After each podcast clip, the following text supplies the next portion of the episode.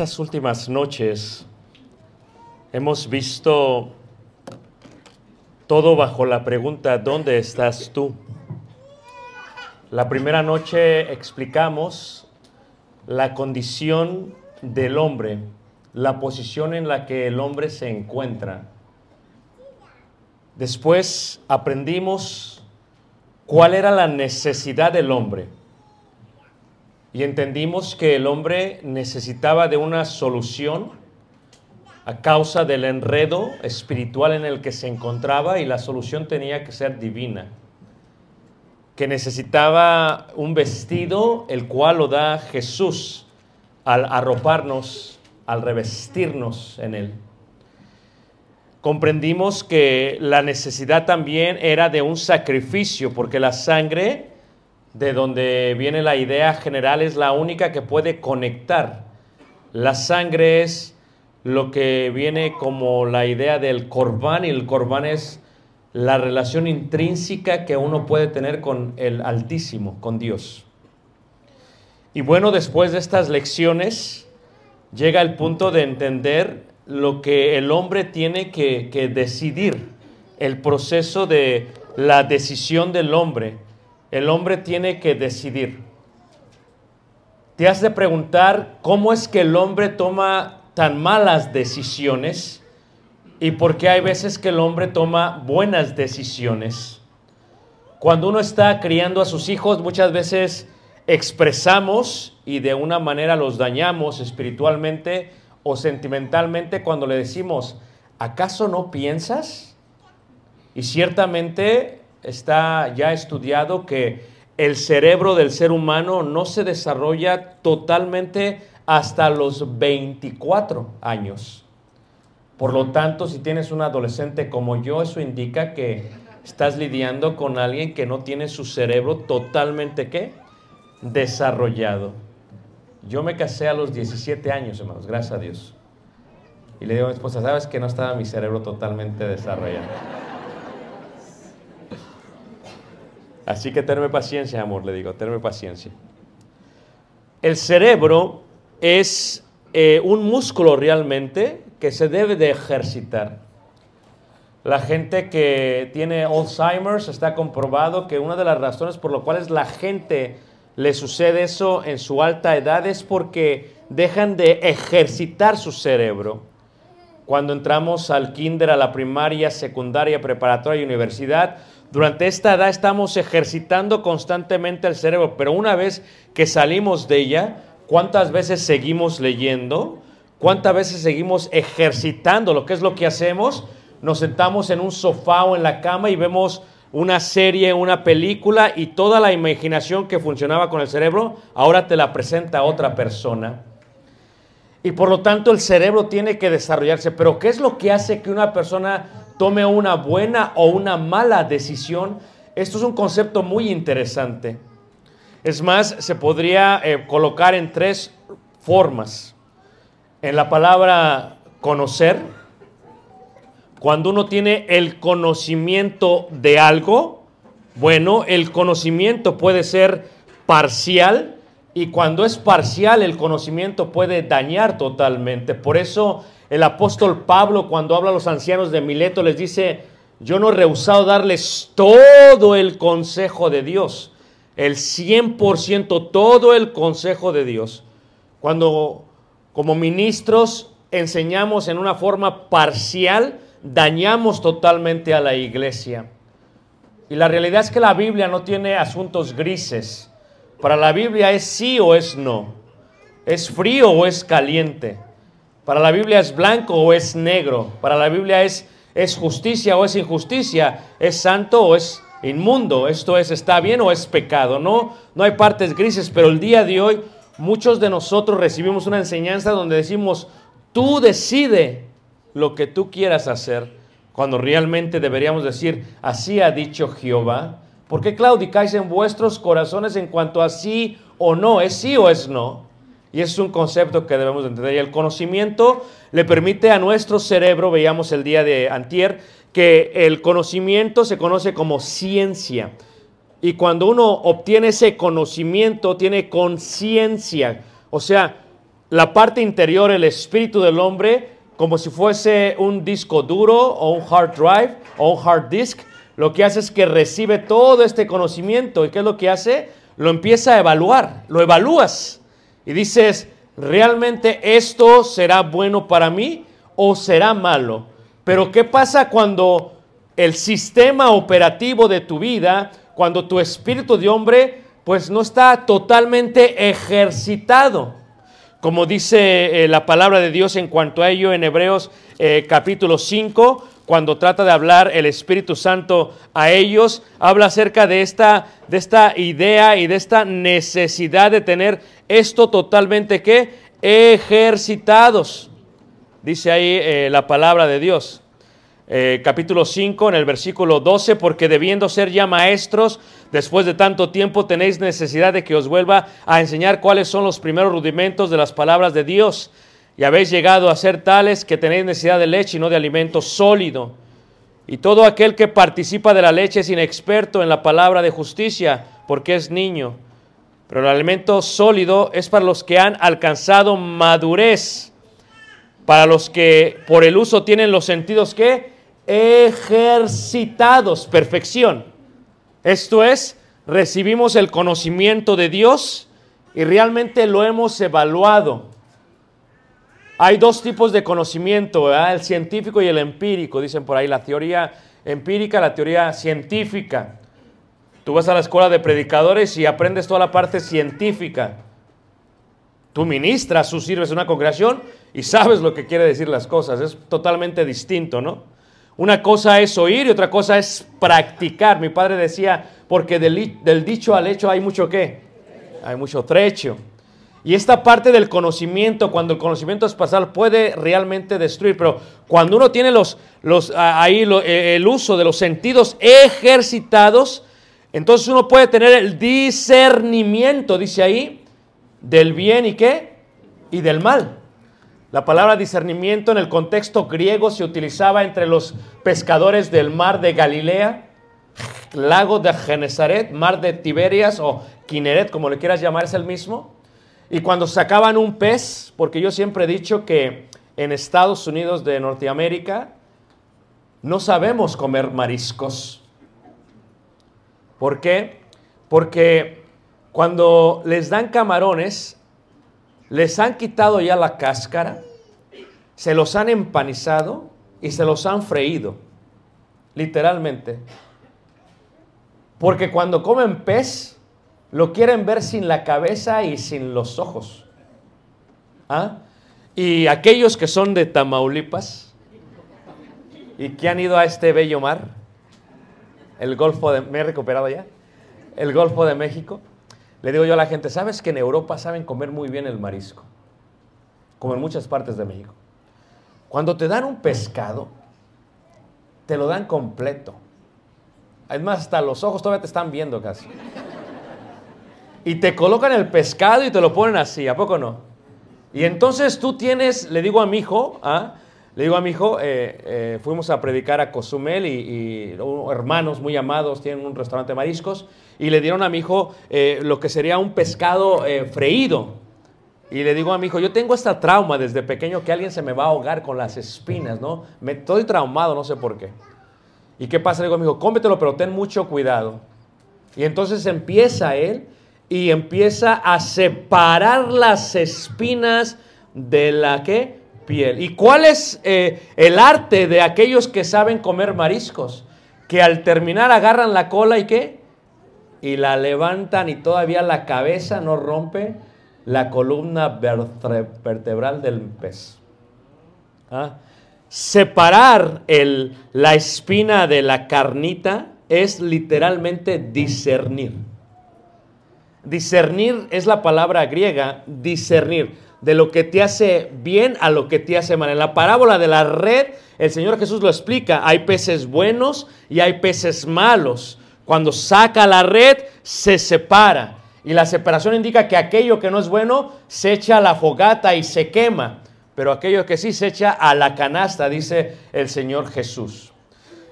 Cuando uno tiene los sentidos ejercitados, la mente, como veíamos hace rato, cuando ha llegado a la perfección, ¿qué es lo que pasa? Entonces el espíritu del hombre sabe distinguir de tal manera que aun cuando conoces a alguien, puedes probar los espíritus para ver si son o no son qué? De Dios. Pero cuando uno no tiene los eh, eh, sentidos ejercitados, no sabe diferenciar entre el bien y el mal. ¿Saben tú que tuvo una plática la mentira con la verdad?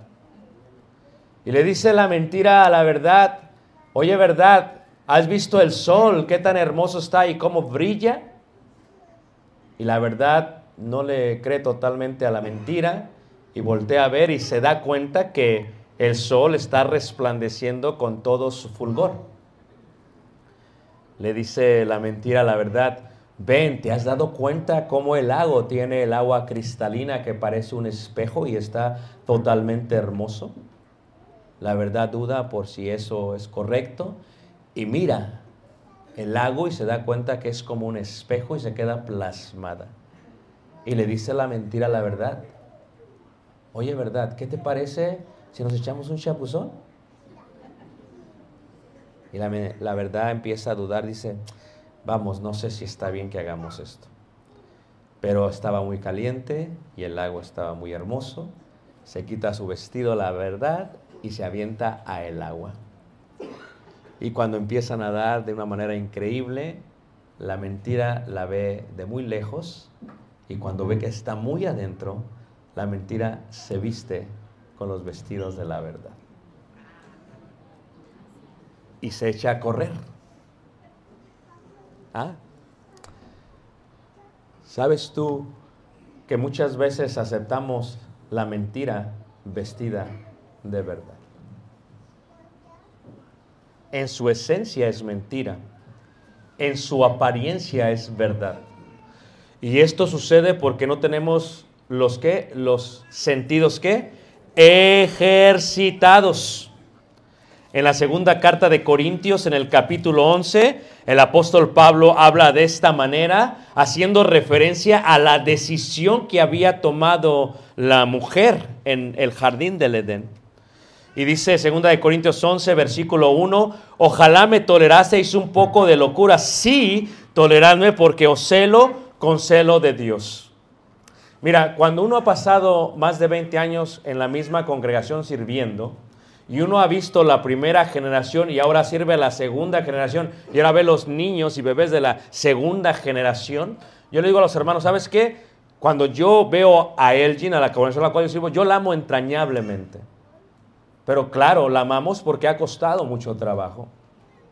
Y la amo porque yo no los veo como hermanos, los veo como hijos. Y como nietos. Y como bisnietos. Y como tataranietos. Y como chosmos, decía el hermano Solís. Y en este contexto, ¿qué pasa? Uno cela aquello por lo cual uno trabaja, hermanos.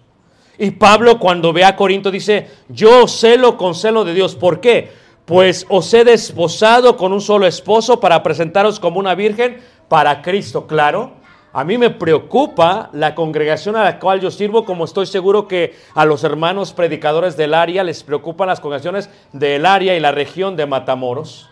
Claro, no porque ha costado solamente, sino porque esa es precisamente la encomienda que recibimos del Señor Jesús, que tengamos cuidado de la doctrina y que nos cuidemos también a nosotros mismos.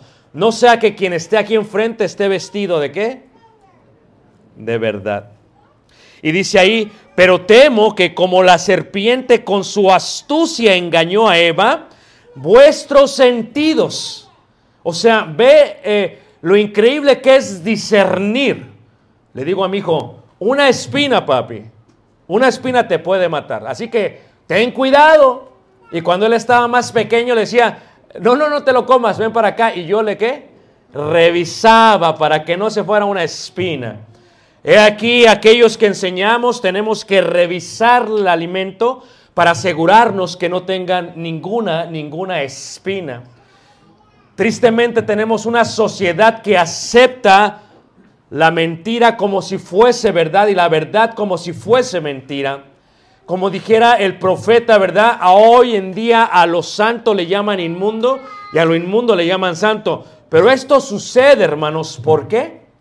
Porque muchos somos muy flojos y no ejercitamos los sentidos y queremos dar solamente alimento que venga enlatado. Nos rifamos un sermón tal vez oído de a un hermano y lo predicamos tal y como es. En vez de revisar a ver si no hay espinas en el mismo, en vez de no ejercitar el sentido para ver si está mal, dice Pablo, porque vuestros sentidos sean de alguna manera extraviados de la sinceridad, de la sincera fidelidad a Cristo, porque si viene alguno predicando a otro Jesús, que el que os hemos predicado, si recibís otro espíritu que el que habéis recibido u otro evangelio que el que habéis aceptado, dice, bien lo que, bien lo toleráis. Y si nos adelantamos, dice ahí la palabra de Dios, versículo 13, porque estos son falsos apóstoles, obreros fraudulentos que se disfrazan como apóstoles de Cristo. Y no es maravilla porque el mismo Satanás se disfraza como ángel qué. O sea, que cuando uno ha de discernir las cosas, lo próximo a hacer es que uno va a, ¿qué? a tomar una qué? Una decisión. O sea, tú tienes que tomar una decisión esta noche porque de tu decisión está basado la eternidad. Tú estás diciendo en, en la plataforma física, pero tu decisión va a afectar esto que es eterno.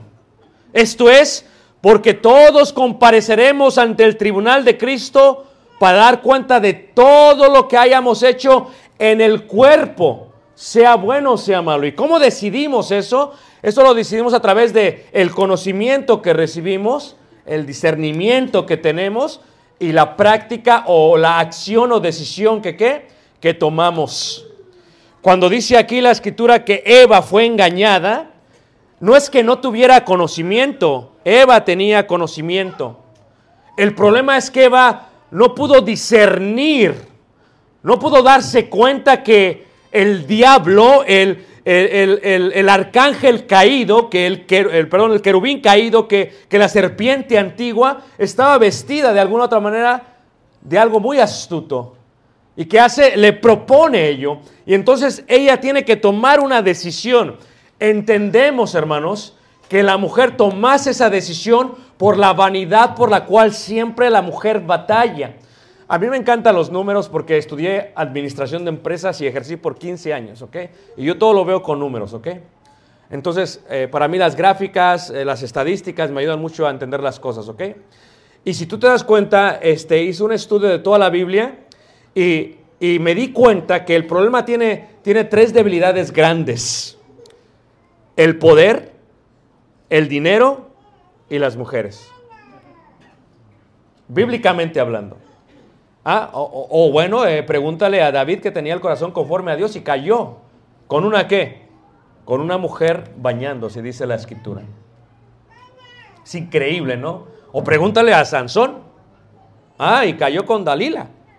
Eh, otra mujer. O pregúntale a Adán. O sea, y, y- y me di cuenta que, que en cuanto a la mujer, cuando empecé a estudiar, hermanos, ¿sabes cuál es la debilidad más grande de las mujeres, hermanos? La vanidad. Y no es, no es extraño, porque cuando tú ves un, un ropero, perdón, estamos ya en los 2000, ¿verdad? Cuando ves un closet, ¿qué es lo que ves? O sea, lo que ves literalmente son vestidos, muchos zapatos, y tu mujer te dice, no tengo. Fíjate, no tengo. Bueno, si quiere algo, cambia la voz. Fíjate la astucia, ¿eh? Mi amor. Fíjate cómo es la mujer. El problema tuvo que ver con el hombre, hermanos, porque el hombre fue cómplice. Decía mi abuelo, eh, tanto peca el, como el que mata a la vaca, como el que le agarra la pata, como el que cocina la carne y el que se la come. Dije, espérate abuelo, o es mucha gente. Y esto tiene que ver porque la complicidad fue la decisión que tomó quién? Que tomó Adán. Como los griegos eran seducidos en aquellos tiempos por lo que ellos le llamaban aquellas personas que tenían la palabra divina. ¿Y qué hacían estas personas? Estas personas danzaban y bailaban al son de los diferentes sacrificios e inciensos de rituales griegos y presentaban lo que ellos llamaban la palabra de los dioses. He aquí la mujer engañó totalmente a Adán, pero ella primero fue engañada. Ahora, fue la culpa de Adán totalmente. ¿Por qué? Porque Adán tomó una decisión. Sí hubo complicidad, pero fue su decisión. O sea, bien, lo que hubiese podido hacer Adán es, bueno, pasó esto, deja voy con Dios y le digo, Dios, pasó esto con mi esposa, pasó esto con mi varona, vamos a ver qué se puede hacer. Pero Adán, hermanos, comete el gran error de todo hombre que es seducido por una mujer y cede, y cede, hermanos. ¿Y por qué cede? Porque, hermanos, la debilidad más grande del hombre es la mujer en este contexto. ¿Qué pasa? Hay veces cuando hay alguna junta varonil o de varios hermanos, ¿qué sucede? Hay veces el hermano que nunca habla, que nunca dice nada, de pronto llega y ya tiene lo que va a decir. Saca esto su acordeón, a ver. Y es que fue la mujer la que le dijo, vas a decir esto, esto y, es-". y lo ves dices, hermana. O sea, como si se hubiese vestido de ella. El hombre tiene que tomar una decisión basado al conocimiento que tiene. Y la decisión fue complicidad por parte de Adán. Esto es, Adán tenía que elegir entre dos. Tenía el conocimiento totalmente. La palabra ciencia o conocimiento viene del griego epignosis. Y es un nombre o una palabra de dos partes. La primera es algo que se coloca y queda bien o que se ensambla. Y el segundo es la parte del conocimiento que se llega a colocar. Esto es, lo que hace sentido, lo que concuerda, es lo que se entiende por conocimiento. Pero luego viene la parte de la palabra eh, discernir, como les había dicho. Discernir es un poco distinto, ¿ok? Esta se define como algo que corta a través de algo usado en el aspecto moral. Por eso Dios utiliza la palabra de Dios como espada, porque la espada corta hasta penetrar. Eh, en este sentido, se usa a través del aspecto moral lo que se define como discernir, aquello que es el conocimiento adquirido de primera mano. Esto es, no solamente es lo que percibo, no solamente es mi intuición, no solamente es lo que reconozco, Es algo que de alguna otra manera se ensambla tan bien que ya he adquirido de primera mano. Íbamos caminando por las calles de Toledo, España, y mi hijo colecciona espadas. Y Toledo, España es donde hacen todas las espadas de todas las películas de Hollywood. Tú ves El Gladiador, Hermano Ciel, ahí la hacen. Tú ves Las Cruzadas, eh, Kingdom of Heaven, ahí lo hicieron. Todo lo hicieron ahí.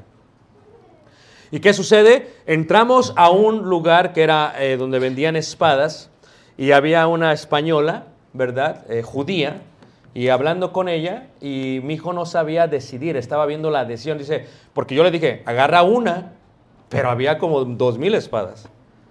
Y entonces él estaba, ¿cuál agarro? Estaba todo nervioso, ¿cuál agarro? Le digo, agarra esta para que te quede dinero para al rato poder gastar más. Y me dice la mujer, la dueña, hombre, ven. Y le digo, ¿qué pasó? Hombre, tú tenéis que entender. Digo, ¿qué tengo que entender? Dice, tú tenéis que entender que tu hijo tiene que cometer sus propios errores. Digo, ¿pero por qué? y, este, y fíjate qué interesante, hermanos. Me dijo algo que, que hizo el clic.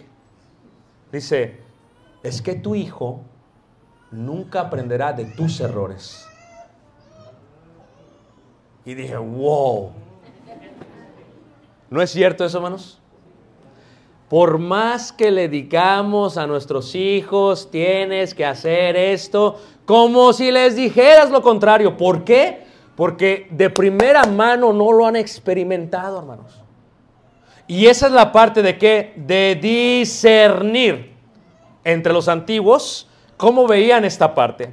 Veían esta parte con la decisión y el resultado era algo. Cuando se adquiere el conocimiento y cuando se discierne el conocimiento, esto más esto da el resultado a la práctica o a la decisión. El resultado es lo que se conocía entre los griegos como el fruto, el carpos. ¿Qué es el carpos? Se define como un fruto o resultado.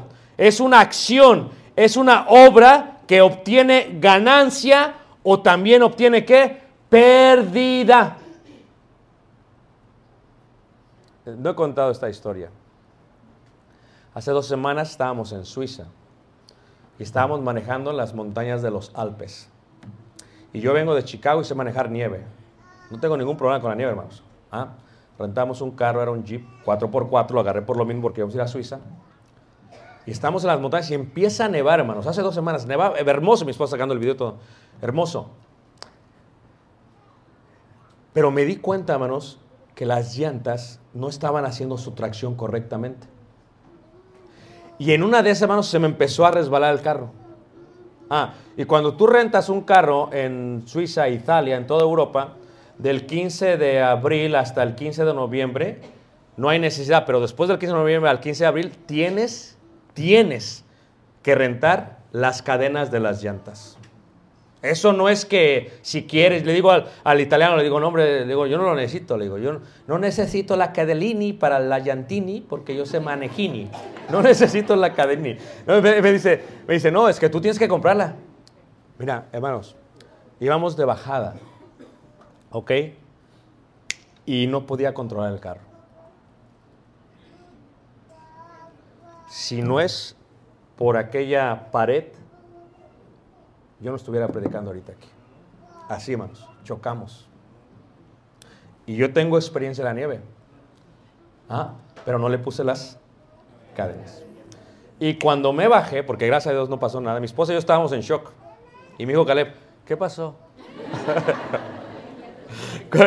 cuando me bajé, lo primero que hizo mi esposa vio las llantas. Y estaban lisas, hermanos, las llantas. No eran, eran las llantas que estaban lisas. Y mi error fue no qué?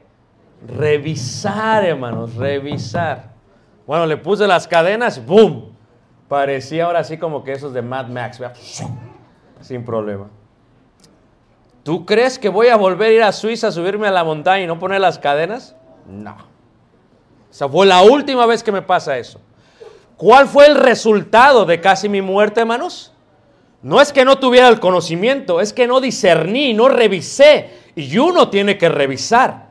¿Y qué es lo que pasa? La acción que tomé casi me trae una pérdida, ¿qué? Fatal. Pero después de ponerle las cadenas, llegamos tranquilamente a Venecia sin ningún problema. Y claro, cuando mi esposo y yo hablamos de esto, estábamos todavía en shock. Agradecidos con el Señor que nos salvó. ¿Por qué? Porque la decisión que tomes trae una pérdida o trae una ganancia. Esto es, conoces. Y al conocer disiernes y al discernir qué es lo que haces, vas a tomar una decisión, vas a practicar. Y no se puede comer de aquello que no haya sido conocido, discernido qué, o practicado. Esto es ley. Escucha lo que te estoy diciendo. ¿Por qué es importante que tú estés aquí esta noche? Porque esta noche estás escuchando la verdad de Dios. Pero es tu responsabilidad revisar las llantas, no las del orador, ¿ok? La Biblia.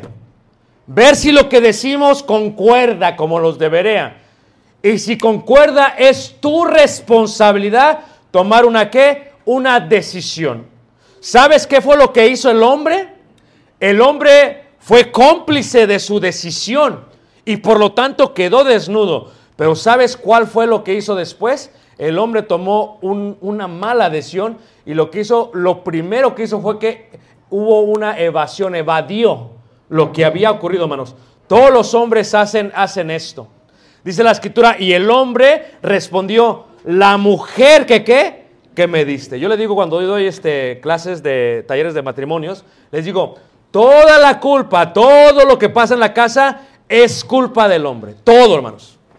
No le puedes echar la culpa a la mujer porque ella está bajo tu potestad ti. Todo lo que pasa en la casa, hermanos, es nuestra culpa.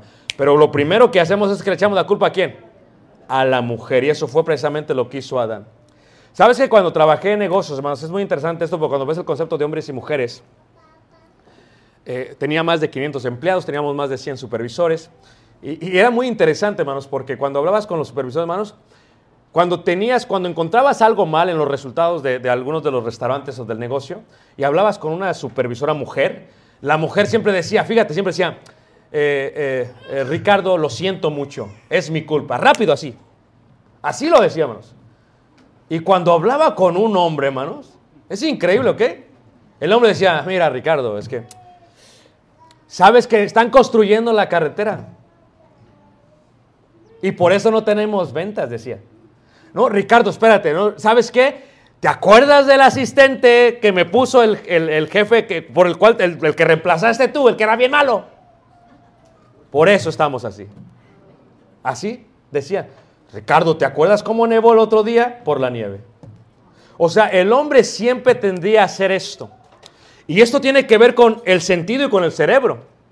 Fíjate tú que este Simón Barón Cohen es un profesor de psicopatología y desarrollo y él eh, dio un estudio en la Universidad de Cambridge y dijo lo siguiente, ¿ok?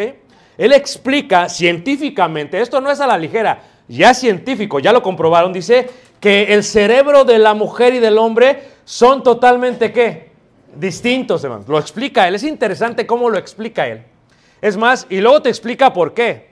Y te dice que porque el hombre, cuando nace, nacen con un cerebro más pequeño las mujeres que los hombres. Pero ¿qué sucede, hermanos? El hombre, ¿qué pasa? Con la testosterona empieza a quemarse parte del cerebro. De veras. Y una tercera parte de un departamento del cerebro que utiliza para comunicarse es la que se quema. De veras. Hermanas, por eso a veces no nos podemos comunicar con ustedes. No, no es excusa, hermanos. No es excusa. Fíjate que en esta fotografía que se hizo muestra cómo es que la mujer se comunica de un lado a otro. ¿Nunca has visto cómo habla una mujer? Habla, habla con su mamá, está texteando, está mandando un WhatsApp, viendo la tele, ¿verdad? Viendo el radio, viendo todo. El hijo se porta mal, agarra la chancla, se la avienta, le pega. Hace todo a la misma vez. Pero el hombre, hermanos, cuando está viendo algo en la tele y llega la mujer y la mujer le empieza a hablar, dice, "Shh". Cuando contesta el teléfono, ¿qué dice? "Shh, espérense, tengo que contestar. A veces va en el carro y se detiene. ¿Para qué te detienes, mi amor? Le dice la mujer. Yo no puedo hacer las dos cosas. Y cuando hace las dos cosas, ya saben lo que le pasa al hombre. infracción segura o choca. Y luego, es tu culpa, porque me dijiste que siguiera hablando. ¿Qué es lo que pasa, hermanos? Que la mujer tiende a decidir en forma distinta y que el hombre tiende a decidir en forma distinta. Y hermanos, fíjate cómo en la mayoría de las iglesias de Cristo, hermanos, hay más mujeres que hombres. Échale número, échale número. Casi en la mayoría de las situaciones es la mujer la que trae su familia a Cristo. Y se dice, es que la mujer es más sensible. Digámoslo de esta manera, la mujer sabe cuando comete errores. Y el hombre tiende a hacer evasión. No, no, no, fue la mujer que me diste. Fíjate, le dijo a Dios, no agar, no rinde cuentas. O sea, la decisión de él se empieza a pensar dice, fue la mujer que me diste. Literalmente así fue, hermanos. Y hay veces nosotros no tomamos la decisión de seguir a Dios y le echamos la culpa a todos. Muchos dicen, no es que yo quiero, pero hay muchas iglesias. Y para saber si la tuya es la buena, quién sabe. Fíjate cómo se bloquean, hermanos. Le echan la culpa a ello. Dice, no, no, no, después, después, porque ahorita estoy muy ocupado. Y empiezan a, a poner ese tipo de, de evasión dentro de aquellas cosas que ellos podrían tomar. O sea, cometen errores, ¿por qué? Porque el hombre no quiere rendir cuentas, no quiere decidir, porque siempre va a evadir, hermanos. Escucha, hombre, escucha, varón, yo doy consejería matrimonial. Escucha lo que te voy a decir, ¿ok? Te voy a dar un consejo que si lo practicas, te va a ir bien en toda la vida. ¿Listos? Cuando tu mujer y tú están peleando de algo, y tú sabes que estás mal, porque tú sabes, como yo sé, aquí el punto no es estoy mal o estoy bien, es te voy a ganar, aunque esté mal, es me voy a vestir de la mentira, aunque estés mal. El hombre es así, hermanos. El hombre es, me subiste la voz, ahora te gano. A mí no me vas a ganar, aunque esté mal. Escuchen, hombres, ¿ok?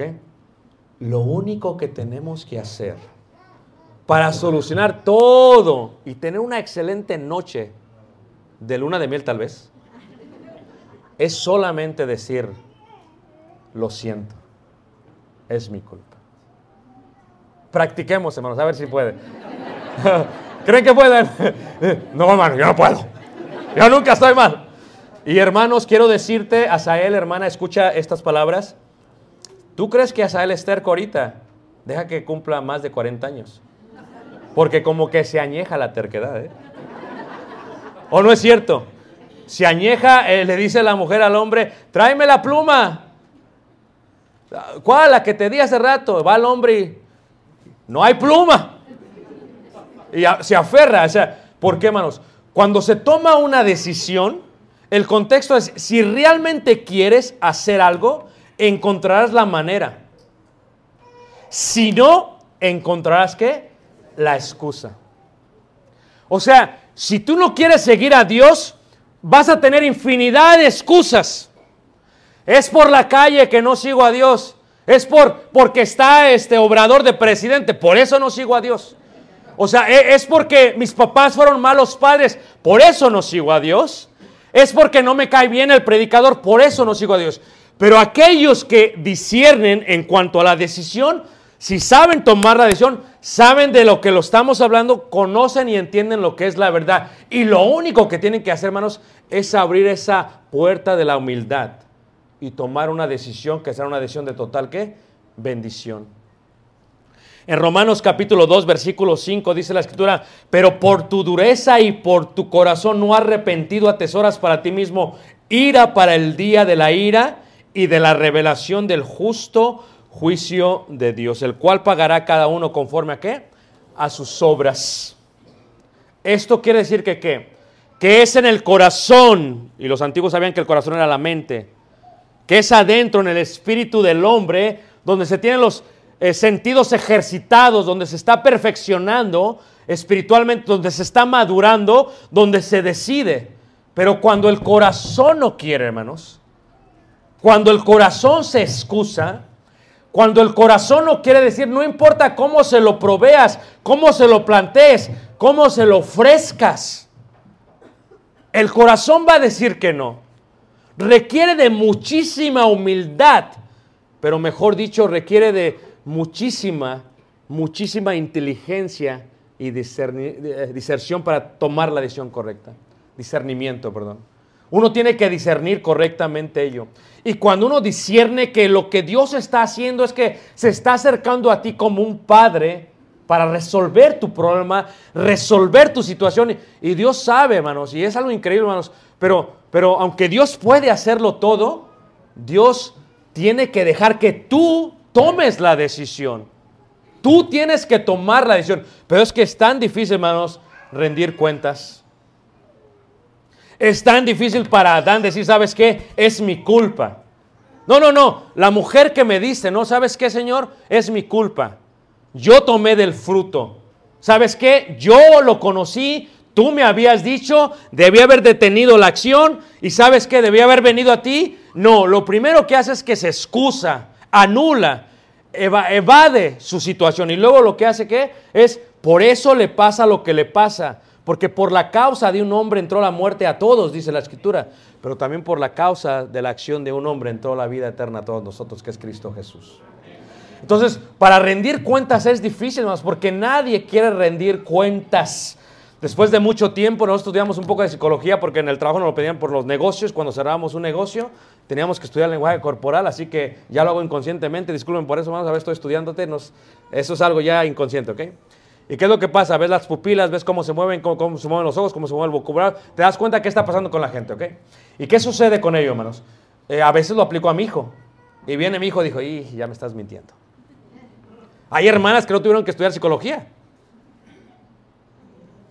Con las buenas que les daban, saben cuando alguien está mintiendo. Y cuando estudias a alguien y sabes, hermano, dices, wow, te está mintiendo. ¿Y qué es lo que haces? Lo único que quieres de tu hijo es que te diga lo que pasó. Jóvenes que me escuchan a través de la pantalla, cuando cometes un error, lo único que tienes que decir es rendir cuenta. ¿Sabes qué? Soy yo, papá. Yo hice esto. Otra vez pasó algo con Caleb. Dije, "Pa- papi, nomás di- dime que fuiste tú. Y no, no, no. Ah, ok, estuve esperando y estuve respirando tranquilamente. Va. Paciencia. Porque si llegases al hecho de que fui yo, hermanos, Dios sabe todo lo que hemos hecho y cómo hemos cometido errores. Lo único que Dios quiere, ¿sabes? Pues, dices, ¿para qué oras si le pides perdón si Dios ya sabe? Lo que Dios quiere es que confesemos. La confesión es importante para recibir el perdón de pecados, dice Santiago. Confesaos unos a otros y seréis perdonados y vuestros pecados habla ¿Por qué? Porque la confesión es la confesión es la habilidad de aceptar que yo cometí el error de rendir qué? De rendir cuentas y cuesta mucho trabajo. Y sabes que cuando estás en esa decisión entre medio de la mentira y la verdad, de lo alto y de lo profundo, de lo divino y de lo diabólico, de lo celestial y de lo terrenal, cuando estás en medio, tienes que tomar una decisión. Es una decisión sencilla, pero a veces no sabes cómo hacerlo.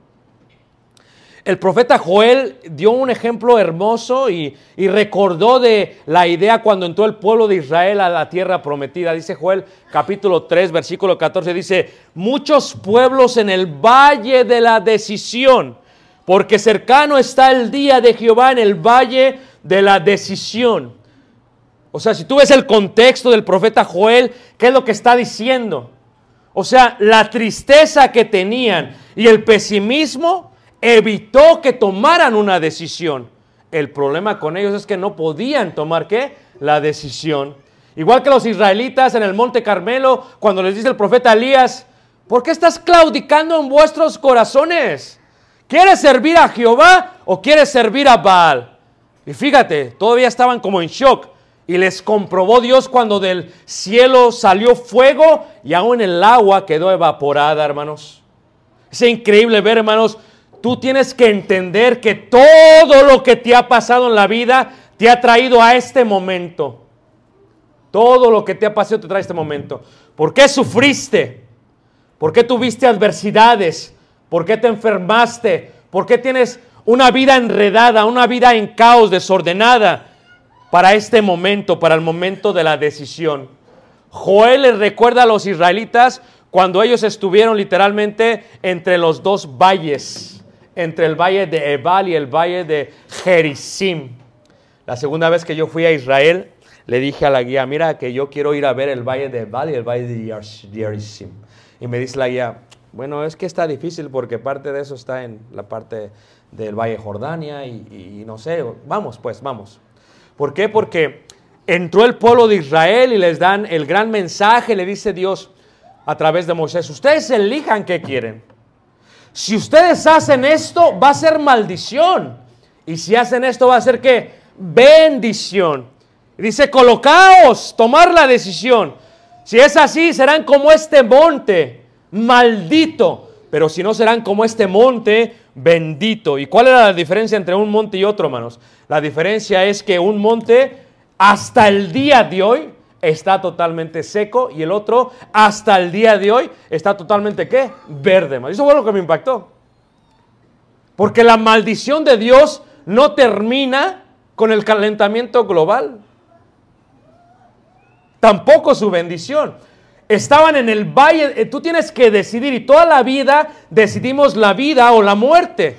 Todos los días decidimos eso, nos levantamos, voy a ser frío o caliente, no voy a ser tibio, no hay tibio en la escritura, hermanos. Toda la vida decidimos, voy a seguir a Cristo o no. Toda la vida hacemos eso. Y eso está basado, reiteramos, en el conocer, en el discernir y finalmente en el qué? En el practicar. Todo está basado en ello. Tenemos que decidir en nosotros qué vamos a tomar.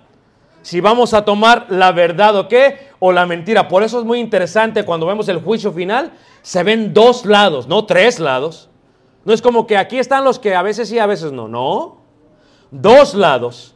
Los de la derecha y los de la qué? La izquierda. Los de la verdad y los de la qué? La mentira.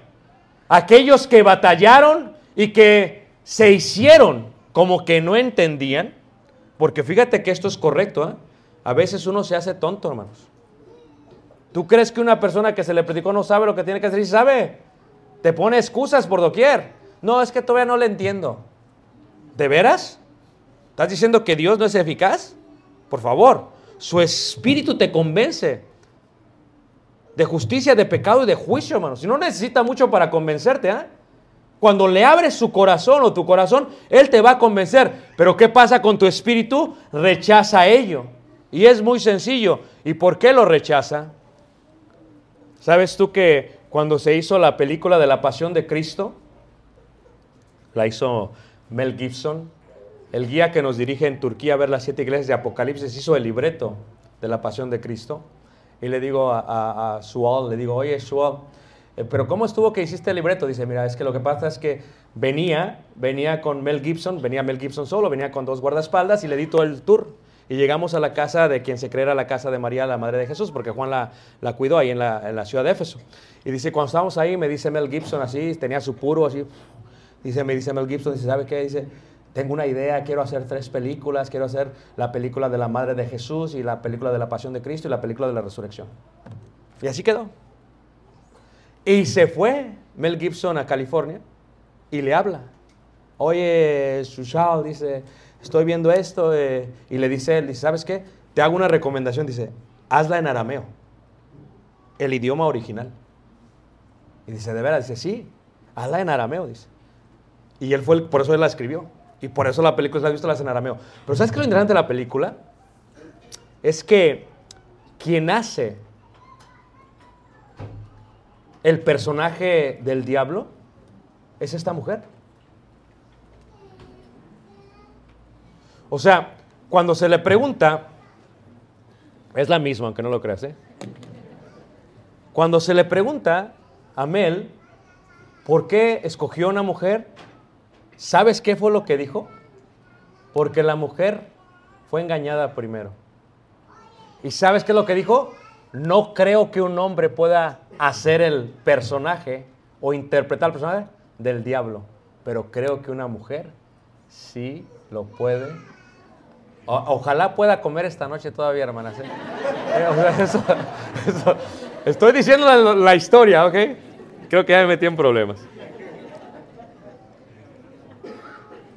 Pero el personaje era trágico durante la película. Si tú la viste, es increíble, ¿no? Hace, hace un trabajo increíble, hermanos. Pero ¿qué te quiero decir con esto? A veces lo que vemos no es lo que es. Yo sé que para muchos tal vez la Biblia es un enredo, es mucha historia, Pero la Biblia es la palabra de Dios. Es la verdad presentada a ti. Y esta palabra de Dios, esta Biblia, te puede hacer salvo. Te puede hacer libre de todo pecado.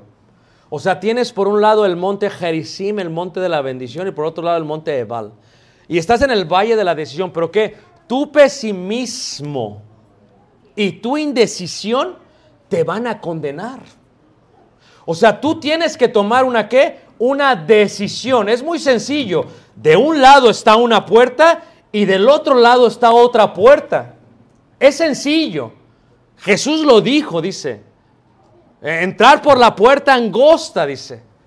De esta manera vas a hallar la vida y la vida eterna, dice después. Es muy sencillo, hermanos. Es muy sencillo. Estás en dos caminos, en dos lugares. No hay tres, no hay cuatro, no hay siete, hay simplemente dos estados en esta vida y dos estados en dónde? En la venidera. Tú decides hoy en día si vas con Dios o si te inundas con, de la ausencia del eterno por toda la eternidad. Es una decisión, parece sencilla, parece fácil, pero yo te quiero hablar a ti porque sé que eres una persona inteligente. Y por un momento voy a abogar a tus sentidos ejercitados. Hay una razón por la cual no has tomado la decisión. Y esa razón es porque en el momento que la vas a tomar, te sientes indeciso. Es normal. Sientes como que alguien te agarra. No quiero asustarte, pero es el diablo. ¿Y qué es lo que pasa? ¿Ya estás listo? ¿Ya sabes cuándo lo tienes que hacer? ¿Ya sabes que tienes que confesar a Jesús? Pero esta decisión es eterna. Se ve sencilla, pero es eterna. Estamos hablando entre la verdad y la mentira, entre Cristo y el diablo, entre el cielo y el lago de fuego. Estamos hablando de dos polos totalmente opuestos. Y la decisión es sencilla, entiéndeme. Dice una persona, es que hermano, yo no puedo creer que algo, algo esté todo el tiempo en fuego y que no se consuma y, y eso no, porque el fuego consume y deshace. Y le digo, mira, ven, mira el sol. ¿Qué es el sol? No, pues sí, hay olas de fuego y sí, sí, sí. ¿Se ha consumido? Pues quien hizo el sol también hizo algo similar para el diablo y sus ángeles. Solo que el diablo no quiere que tú te vayas con Dios y Dios quiere que te vayas con Él. Dios no quiere que nadie de aquí perezca, sino que todos vengan al arrepentimiento. Dios quiere, por eso te dio este sentido. Dios te dio la vida, te dio el cerebro. Lo que Dios dice es decide. ¿Se acuerdan cuando estaba aquel hombre allá en su corte real y estaba Pablo predicando y predicando y predicando y predicando? ¿Verdad? Y dice, híjole, por poco me persuades, dice. ¿Sabes tú que una duda te puede condenar eternamente? Un poquito puede condenarte para toda la vida. Y la única manera de comprobarlo es de esta manera. Se lo coloca una persona a otra de esta manera. Vamos a decir que tú dices que no hay cielo, que no hay infierno, y que yo digo que sí hay cielo y hay infierno. Vamos a decir que tú dices eso y que yo digo ello. ¿Estamos de acuerdo? Número dos. Si en caso tú estás mal, ¿qué pierdes? Nada. O perdón, si tú estás bien, ¿qué pierdes? Nada, no pierdes nada. Pero volteámoslo. Pero ¿qué pasa si yo estoy bien? ¿Lo pierdes qué? Todo. Voy a entrar a tu razonamiento. Entiende, hermanos, amigo que nos visitas, Dios te quiere dar salvación. Estás en una encrucijada. Hoy tienes que tomar la decisión. Y no es muy difícil. Es sencillo. Y todo lo que trae consigo es gran bendición. Estás en un valle y estás entre dos montes. Uno es bendición, lleno de flores, lleno de huertos, lleno de fruto. Y el otro está con piedras, seco y nunca te va a dar ningún fruto. He aquí, Dios te está ofreciendo la vida eterna y tú estás eligiendo la condenación. Fíjate lo sencillo que es una decisión. Adán tuvo que tomar una decisión, la tomó y la tomó mal. Dijo aquel judío Albert Einstein, es imposible pensar que vas a tener resultados diferentes si sigues haciendo lo mismo. Ve a Adán como un ejemplo, no hagas lo que hizo Adán. Dios te está invitando. Te dice Dios, ven, no tomes del fruto prohibido, come del pan de la vida. He aquí Jesús bajó del cielo para que comieses y cualquiera que comiese de él, o sea, de su conocimiento, no morirá, ¿qué manos? Jamás. Al mediodía estuvimos a unas cuadras de este lugar. Y vimos a nuestro hermano Esaú Villa que está totalmente quebrantado. Yo le decía al hermano que no comprendo lo que él siente porque mi esposa sigue con vida todavía. Y lo abrazaba fuertemente y le decía yo, hermano, has quedado como un ave sin alas. Porque aquellos que amamos a nuestras mujeres sabemos lo que ellas son para nosotros. Le digo, pero solamente si amas a Jehová, que sé que lo haces y esperas en Jehová, vas a levantar otra vez el vuelo. Me acerqué al lugar donde yacía el cuerpo de nuestra hermana y puedes ver su sonrisa en la manera en que la arreglaron. Estaba su madre llorando, todos llorando, y el hermano estaba frente al, al, ataúd y lo abracé y le dije, hermano, recuerda que ella está descansando de sus trabajos, pero sus obras con ellos siguen. Y sabes que ella tomó una hermosa decisión.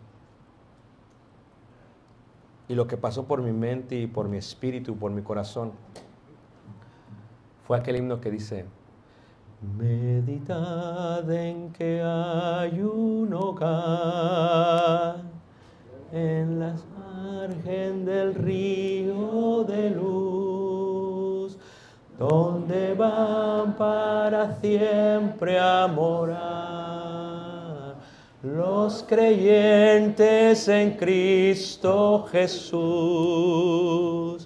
Más allá más allá. Meditad en que hay un hogar más allá, más allá, más allá.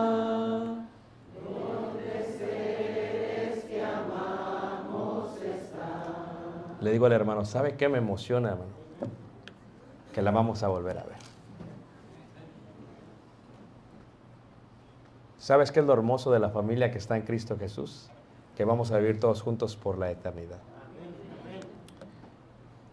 Pero quiero ser franco contigo, si tú aún no has tomado la decisión de confesar que Jesucristo es el Hijo de Dios y arrepentirte y rendir cuentas por ello,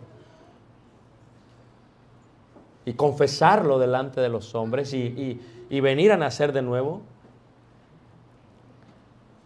no podrás estar allá. La Biblia lo dice. Porque el que creyere y fuere bautizado será qué? Mas el que no creyere será qué? Condenado. Por eso estamos en este lugar como embajadores y te estoy rogando que lo consideres. Te ruego en el nombre del Señor Jesús, ven a Él. Hoy puedes ser salvo de toda maldad. Te ruego y el Señor Jesús te invita. ¿Por qué no abres tu corazón? Si solamente lo abres, no sabes lo hermoso que es tener comunión con Dios. Dice la escritura que algunos no gustarían la muerte hasta que vieran el reino de los cielos venir. Le decía al hermano, ¿sabes qué? La hermana está gozosa. Está en el lugar esperando el día final. Está en el lugar donde yacen aquellos que ya pasaron Está entre la nube de testigos como está este Noé y David, Abel, y están esperando para que todos juntos recibamos lo que se nos prometió. Si solamente decidieras podrías coparticipar con nosotros de ello.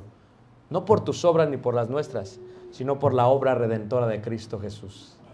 Porque es Jesús el que te lleva y es su sacrificio el que te salva y es Él también el que te invita. Yo quiero abogar a tus sentidos ejercitados. Sé que lo has pensado y sé que quieres decidirlo. Hoy es día de salvación. Uno no sabe cuándo ha de morir. Te acuerdo cuando yo subía a la montaña, yo no pensé que iba a ser el último día de mi vida. ¿eh? Y cuando pasa eso, con mi esposa estábamos asustados, hermanos. Le dimos gracias a Dios. ¿Y sabes qué? Dios quiere salvarte el día de hoy. Te invito, te invitamos todos, cantamos este himno de invitación y ven al frente. Vence parte de la iglesia del Señor. Hoy es el día de la decisión más importante de tu vida. Una decisión que tiene que ver con toda la eternidad. Pasa hermano y cantemos este himno, pongamos de pie y te invitamos, me quedaré yo aquí enfrente por si alguien quiere venir a ser parte del pueblo de Dios. Pasa hermano.